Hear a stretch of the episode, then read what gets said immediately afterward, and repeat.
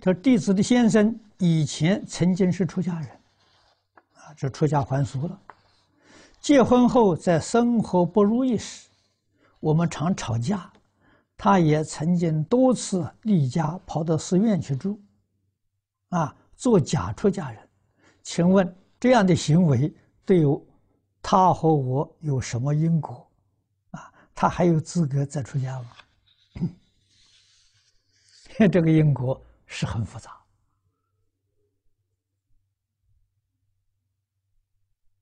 那，关键呢是他有没有真的回头，有没有真的觉悟。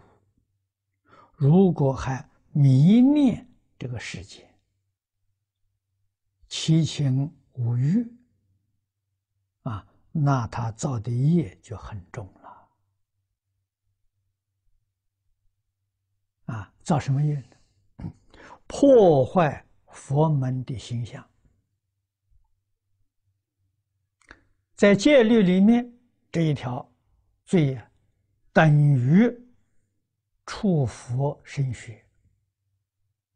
啊，那么戒罪呢，是在阿鼻地狱，很严重，很严重。啊，希望你听了之后啊，要赶快回头。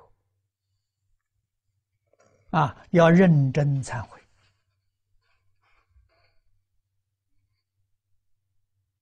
啊，学佛至少要坚持修十善业。